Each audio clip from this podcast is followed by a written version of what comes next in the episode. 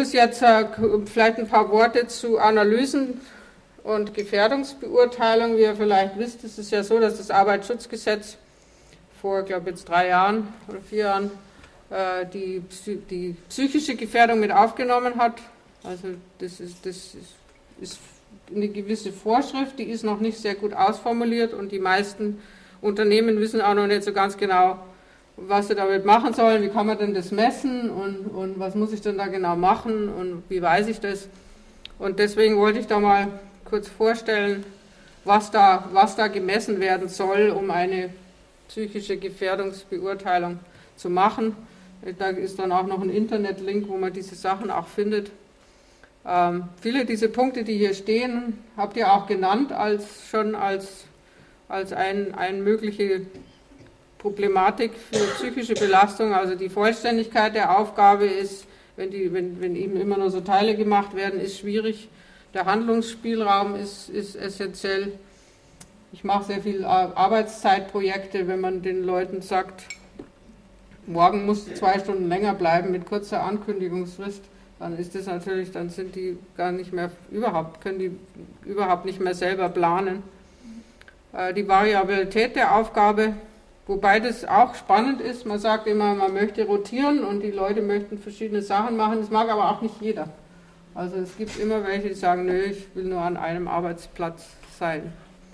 Es gibt aber bei, bei, äh, bei, bei permanenter Aufgabe nur an einem Arbeitsplatz so, so eine Dequalifizierung mit der Zeit ist das wirklich sehr, sehr schädlich für die Mitarbeiter. Und ich habe übrigens in Seminaren manchmal auch, auch äh, Produktionsleiter sitzen, die haben Mitarbeiter, die einen 5-Sekunden-Takt haben, war glaube ich das Niedrigste, was ich jetzt kann man sich kaum vorstellen.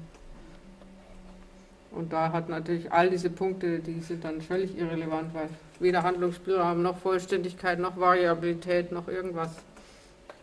Informationsangebot ist wichtig.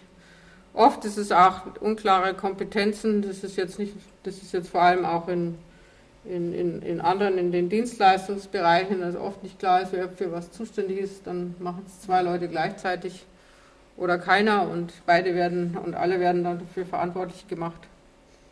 Qualifikation muss natürlich passen und ich habe schon von der emotionalen Inanspruchnahme gesprochen, insbesondere im Servicebereich. Was natürlich nochmal, es gibt auch natürlich da sehr schwierige Bereiche, ähm, wenn man in, in Krankenhäusern oder im Pflegedienst arbeitet insbesondere. Das Thema Arbeitszeit. Ähm, man kann sich vorstellen, wenn jemand Schichtarbeit arbeitet und an vielen Wochenenden eben einfach nicht bei der Familie sein kann, ist das ein großes Thema. Arbeitsablauf, Kommunikation wie man, wie, wie, das, wie, die sozialen Beziehungen zu den Kollegen sind, ist entscheidend und die Vorgesetzten und was zu, zu, zum Thema Führung werde ich nachher auch noch ein bisschen was sagen. Ähm, auch die physikalischen, das physikalische Umfeld, wenn es sehr laut ist, wenn es äh, ähm, sehr geruchsintensiv ist sind, oder sehr eng, das sind das schwere Belastungen. Und äh, die veränderten Arbeitsformen haben wir auch schon besprochen. Jetzt gibt es da, wenn man, wenn man sich als Unternehmen fragt, wie kann ich denn sowas testen, da gibt es einen, einen, äh, einen der sogenannten Impulstest, den findet man auch im Internet. Früher war er umsonst, jetzt gibt es eine neue Version, die kostet ein bisschen was. Ist die teuer? Ich weiß es gar nicht genau. Ehrlich? Ja, ich habe das Angebot jetzt erst eingeholt. Es gibt zwei Firmen in Deutschland, die das vertreiben. Mhm. Mhm.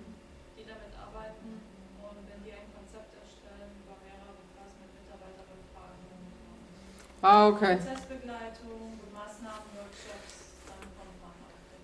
Der reine Test kostet vielleicht 5.000 bis 8.000 Euro. Ja, ist auch teuer. Also das war, das war mir jetzt nicht klar, weil der frühere, also der, der frühere Test, der von der von, auf Österreich veröffentlicht wurde, den konnte jeder selber durchführen. Natürlich, wenn Sie jetzt einen Berater äh, wenn jemand jetzt einen Berater äh, engagiert, dann äh, die, die, die, verlangen da natürlich immer noch Vorbereitung und Durchführung und so weiter. Dann kommt man vielleicht auch zur Arbeit. Dass der Test an und für sich so teuer geworden ist, war mir nicht klar. Ich arbeite ehrlich gesagt immer noch mit dem alten. Ja. Und der neue soll ja irgendwie auch, auch äh, ausgereifter sein. Ich meine, es ist, ist, ist auch ist ganz anders aufgestellt. Äh, das, der, der, der alte ist, äh, sind, glaube ich, 20 Fragen, 26 Fragen und zu jedem dieser Bereiche, Handlungsspielraum, vielseitiges Arbeiten und was dabei rauskommt, ist, äh, dass man dann die, diese, diese Ergebnisse in Punkten auswertet und dann einfach in so ein in so eine Grafik aufträgt und dann kann man den zweiten Durchgang nochmal machen und schauen, wie wäre es denn ideal. Und dann sieht man da eine Diskrepanz und dann kann man sich überlegen, welche Bereiche da ähm, es sind, äh, besonders weit auseinanderklaffen. Und in der Regel ist das, ist das, das ist relativ trivial, also, aber die, die Visualisierung erlaubt dann, in so einen Austausch zu treten, der dann sehr schnell sagt, ja, ähm, da haben wir uns auch schon Gedanken gemacht. Es ist einfach eine, eine strukturierte Art, das, das Thema mal sich anzuschauen. Und man kann das in unterschiedlichen Sachen machen. Ich mache das ganz gern so, dass ich in den Seminaren die Teilnehmer, die ja meistens die Vorgesetzten sind, bitte diesen Test so auszufüllen, als ob sie selber die Mitarbeiter wären. Also die Aufgabe ist dann, fühl dich mal in deinen Mitarbeiter rein und überlegen Sie, ja, welchen nehme ich denn? Und, äh, und dann, aber das ist dann mal so ein bisschen Perspektivenwechsel, der da auch damit verbunden ist. Äh, ich habe von den Fokusgruppen gesprochen, äh, einfach nur ein paar, paar, ein bisschen Hintergrund, wenn man sowas machen möchte. Äh, wichtig ist, äh, das gut vorher zu kommunizieren, sich genau zu überlegen, was will ich denn in den Fokusgruppen erreichen und die Einladungen auch entsprechend so zu machen, dass die Leute wissen, ah, Darum geht es, die Zielsetzung muss klar sein. Ah ja, das ist wirklich vertraulich. Also was immer ich da sage, das wird auf gar keinen Fall irgendwie meinem Vorgesetzten mitgeteilt. Und dann muss man sich auch genau überlegen, wen man einlädt. Ich, häufig, häufig, empfehle ich, es total offen zu machen, mit dem Risiko, dass alle kommen wollen, ist aber in der Praxis immer nicht der Fall. Es kommen dann schon, äh, man muss dann halt mehrere Gruppen machen und und dass man natürlich die Anonymität wahrt. Äh, in, dem, in dem Fall, den ich vorhin geschildert habe, da kam der Werksleiter selber und hat sich vor, vor seine Arbeiter gestellt und hat gesagt, ich bin am Ende, ich weiß einfach nicht mehr weiter. Bitte, ich brauche jetzt euch, um, um zu wissen, was ich tun muss. Und das ist unheimlich gut angekommen. So, was, der interessiert sich für meine Meinung, das finde ich ja gut. Und also, dass man auch auf solche Dinge achtet. Mhm. Ja.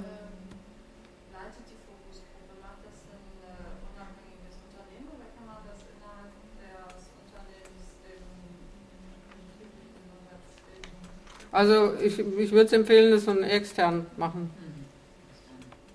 Sonst ist einfach die Gefahr zu groß, dass das Vertrauen nicht da ist.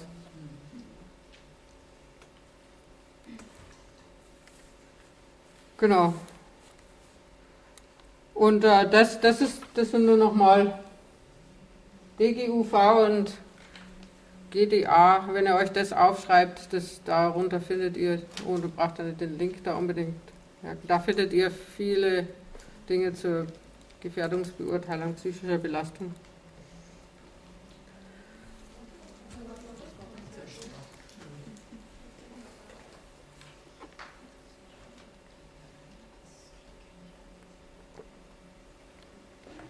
Kennst du das? Kennst du das? Ja, ich Ja. Und Erfahrung damit? Wir sind nur in einer vorbereitenden Lenkungsgruppe und ich habe mich jetzt ziemlich intensiv mit diesen Themen jetzt befasst. Ja. Deswegen interessiert mich das gerade so thematisch dann auch, wie man dann das umsetzen kann, weil es geht natürlich darum, die Kosten jetzt dem Bürgermeister schmackhaft zu machen. Mhm. Euro bei 700 Mitarbeitern eigentlich noch, finde ich, eine geringe Summe sind, wenn man das so sieht, was sonst für Seminare oder für Untersuchungen und Gutachten Ja. Ich arbeite sonst im Bereich Planen und Bauen. Also kann man das Verhältnis mal auch sehen, was für Mitarbeiter oder was für Außenprojekte dann auch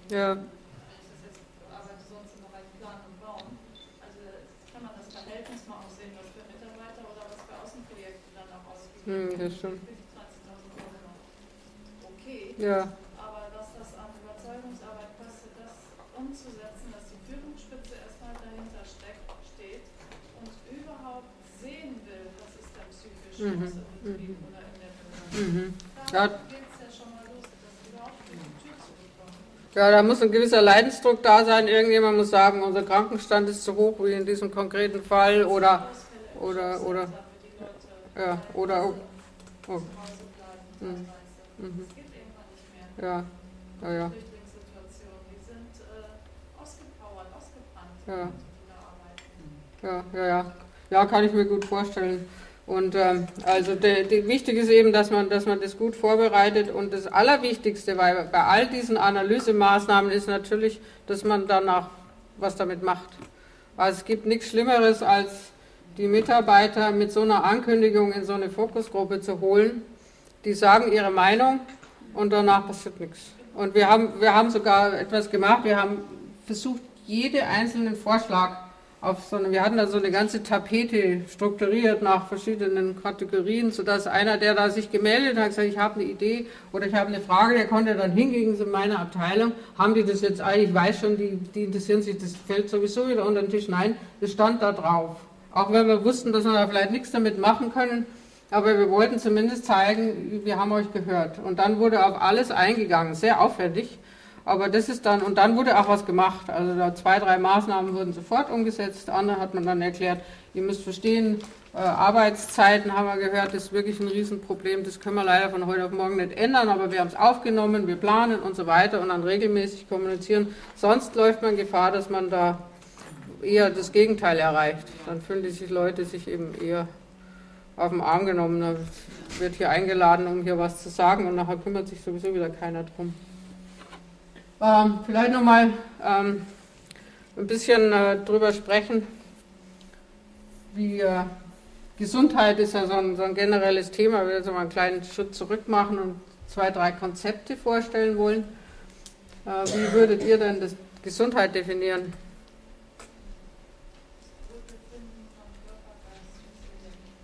Okay.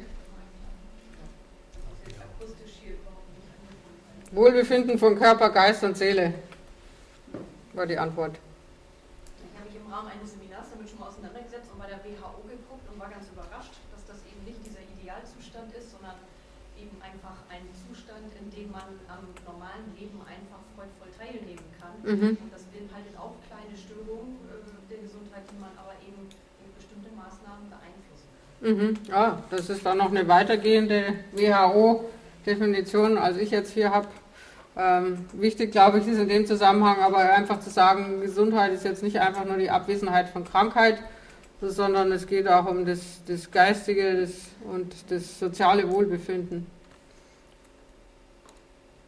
Und äh, was, was ich auch wichtig finde, ist zu gucken, dass, äh, dass das ja immer ein Kontinuum ist zwischen krank und gesund. Das, ist einfach kein, das sind keine binären Situationen, sondern äh, es ist ein fließender eine, eine fließende Sache. Äh, man kann furchtbar krank sein, man kann topfit sein und es gibt viele Stufen dazwischen.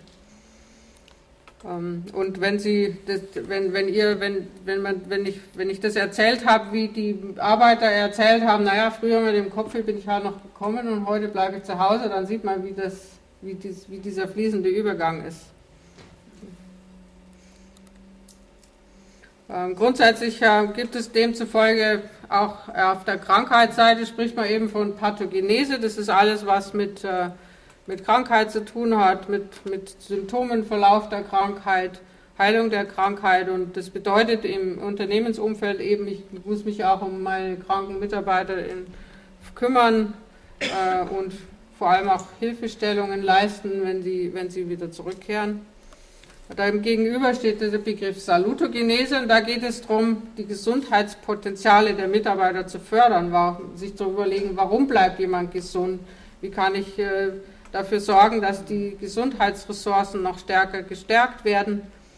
Und ähm, dabei geht es eben um die Dinge, die da unten stehen, Reduktion der Stressoren, äh, Stärkung der Ressourcen und so weiter.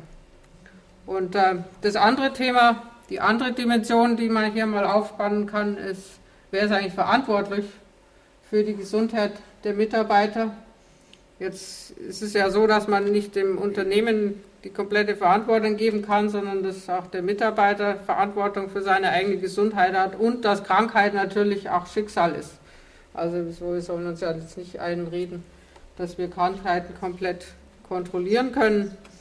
Ähm, aber natürlich kann das auch beides, beides, ähm, beides spielt eine wichtige Rolle und die, ähm, die, die, die wichtig ist eben, dass die Organisation oder das Unternehmen auch sich Gedanken macht, was ist mein Beitrag. Manchmal höre ich auch schon, äh, wenn Sie sich anschauen, äh, wie ungesund der, der Huber lebt, raucht, bewegt sich nicht, ist ungesund, was kann ich da schon machen als Arbeitgeber? Das ist aber die falsche Fragestellung, sondern man soll nicht fragen, was ich nicht machen kann, sondern was kann ich machen? Und da gibt es eben, das sind die Dinge, die hier stehen.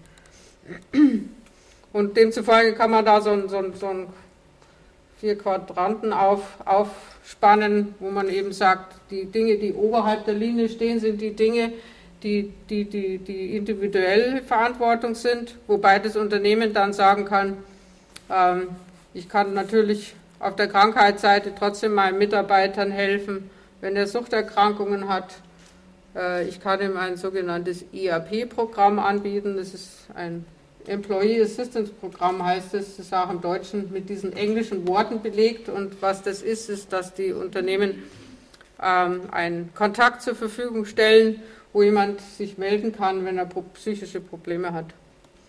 Und dann natürlich alles, was, was die, die eigenen Ressourcen stärkt, wo, wo das Unternehmen etwas tun kann, damit die Mitarbeiter besser für sich selber sorgen. Und da sehe ich natürlich an erster Stelle äh, Yoga, wo ich immer sage, da wird auch noch eine Jahrtausende alte Weisheit in die Unternehmen getragen, so durch die Tür, ohne dass sie es merken. Und das finde ich immer sehr, äh, sehr segensreich. Und dann gibt es natürlich normale Stressseminare und viel wird ja heute jetzt auch mit diesen Achtsamkeitsseminaren gemacht, die auch häufig Yoga mit beinhalten, aber vor allem auch so Dinge wie zu lernen, auf seinen Körper zu hören, solche Dinge. Und auf der, auf der unten ist eben geht es ums Verhältnis und da geht's, geht die, sind die Dinge, die das Unternehmen machen kann, um einmal die, die Krankheit von der Außen die, die, zu helfen, dass Krankheiten erst gar nicht entstehen, beziehungsweise dann eben entscheidend hier unter der rechten Seite, was kann, was kann man tun, um die Mitarbeiter zu stärken und zu stützen und die Gesundheit zu erhalten. Und ein, ein Element, das ich hier total spannend finde, ist das sogenannte Kohärenzgefühl. Kennt, kennt, kennt das jemand von, von euch? Das ist ein, der, der Herr Antonowski, der sich sehr viel mit Salutogenese beschäftigt hat, der hat äh, sich überlegt, was ist es denn eigentlich, was, was, was Menschen, nicht Mitarbeiter, was Menschen gesund hält. Es ist ja offensichtlich so, dass manche Menschen ein, sehr oft krank sind, andere sind, haben offenbar eine sehr, sehr größere Widerstandskraft und hat bestimmte Elemente entdeckt, die dazu beitragen, dass, dass man ein sogenanntes Kohärenzgefühl hat, sich wohlfühlt im Leben und damit auch äh, resilienter gegen Erkrankungen ist. Und dazu gehört, äh, die vier Elemente sind vorhersehbar, erklärbar, zu bewältigen und sinnvoll.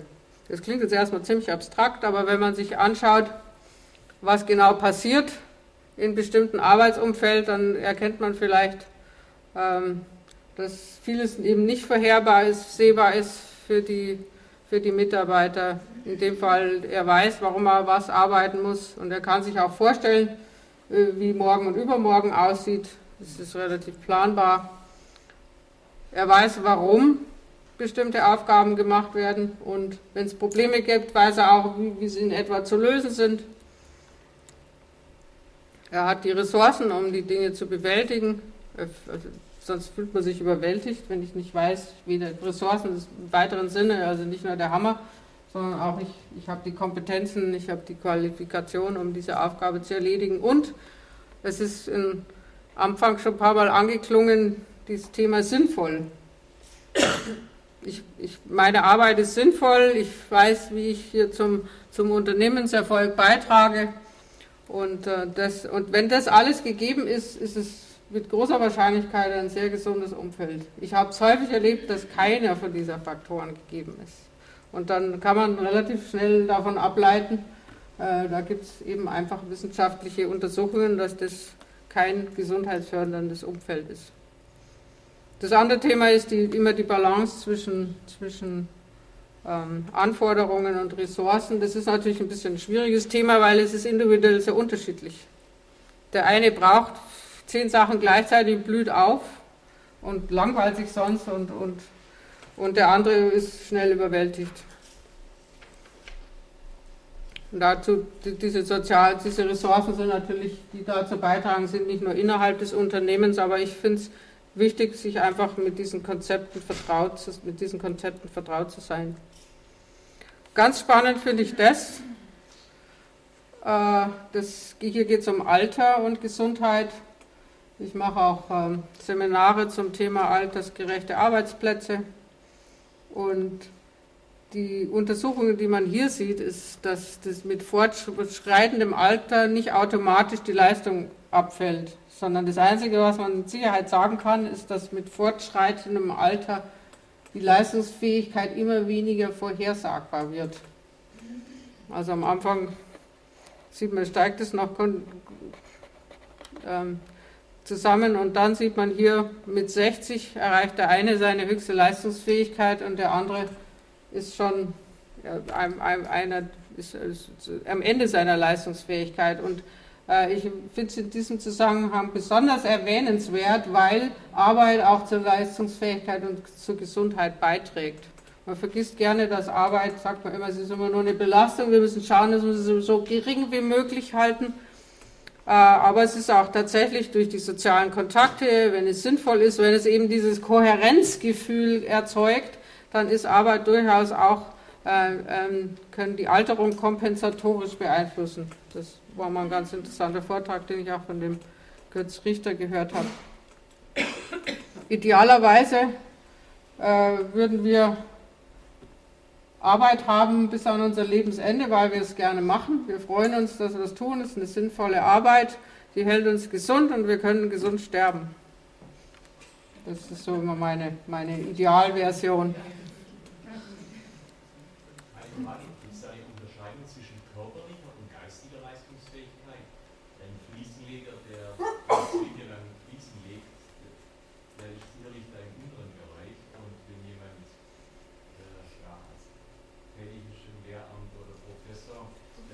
Mhm. Ja, ja, natürlich. Also da gibt es, ich könnte das jetzt auch weiter ausdifferenzieren für die Art der Tätigkeiten. Es gibt einfach bestimmte Tätigkeiten, wo man abbaut schon, weil es, weil es eine sehr starke körperliche Beanspruchung ist oder weil es sehr schnelle Reaktionen erfordert. Aber es ist, ähm, es ist trotzdem so, dass, dass ich glaube, wir denken da auch zu inflexibel, weil gerade im Handwerksbereich äh, häufig zu sehen ist, da gibt es ja ganz viele Tätigkeiten. Nicht jeder in einem Handwerksbetrieb muss auf dem Dach rumsteigen. Also da gibt es welche, die müssen die Ziegel holen und welche, die müssen irgendwie vorbereiten, welche, die müssen nachbereiten und so weiter. Und häufig erlebe ich, dass das immer alles die gleichen Menschen sind. Und man könnte das aber aufteilen und da sehr viel sinnvoller damit umgehen. Und ähm, äh, was, was hier aber schon ein bisschen auch natürlich angesprochen ist, auch die geistige Alterung, weil wir wissen, dass wenn man das Gehirn aktiv hält, dass das bis ins hohe Alter trainierbar ist mit Muskeln und und äh, die körperliche, ich habe mal irgendwo gelesen beim, in einer Alpenvereinszeitung, ehrlich gesagt, wie die Arbeit, der Abbau der körperlichen Leistung ist jetzt nicht ohne mit schwerer Arbeit, aber im Hinblick auf Leistungsfähigkeit, um auf Berge zu steigen und es ist gar nicht so signifikant, wie man denkt. Ich glaube, es ist, ich habe es leider vergessen, aber es ist irgendwie ein, ein kleiner Prozentsatz, 3% pro Lebensjahrzehnt oder 4%. Also es, es ist relativ ermutigend, wenn man weiß, dass man einfach sehr viel tun kann und eben auch, wenn man Verantwortung hat für Mitarbeiter, sehr viel dazu beitragen kann, dass Menschen gesund bleiben. Und demzufolge sieht man auch hier, dass äh, je, je, je, älter die Mitarbeiter waren, die 60- bis 65-Jährigen sagen, meine, meine Arbeit hält mich fit, das ist ein deutlich höherer Prozentsatz, als es noch junge Leute sagen, die Arbeit immer eher noch so als, als Belastung sehen und ihre Fitness sagen, hole ich mir woanders.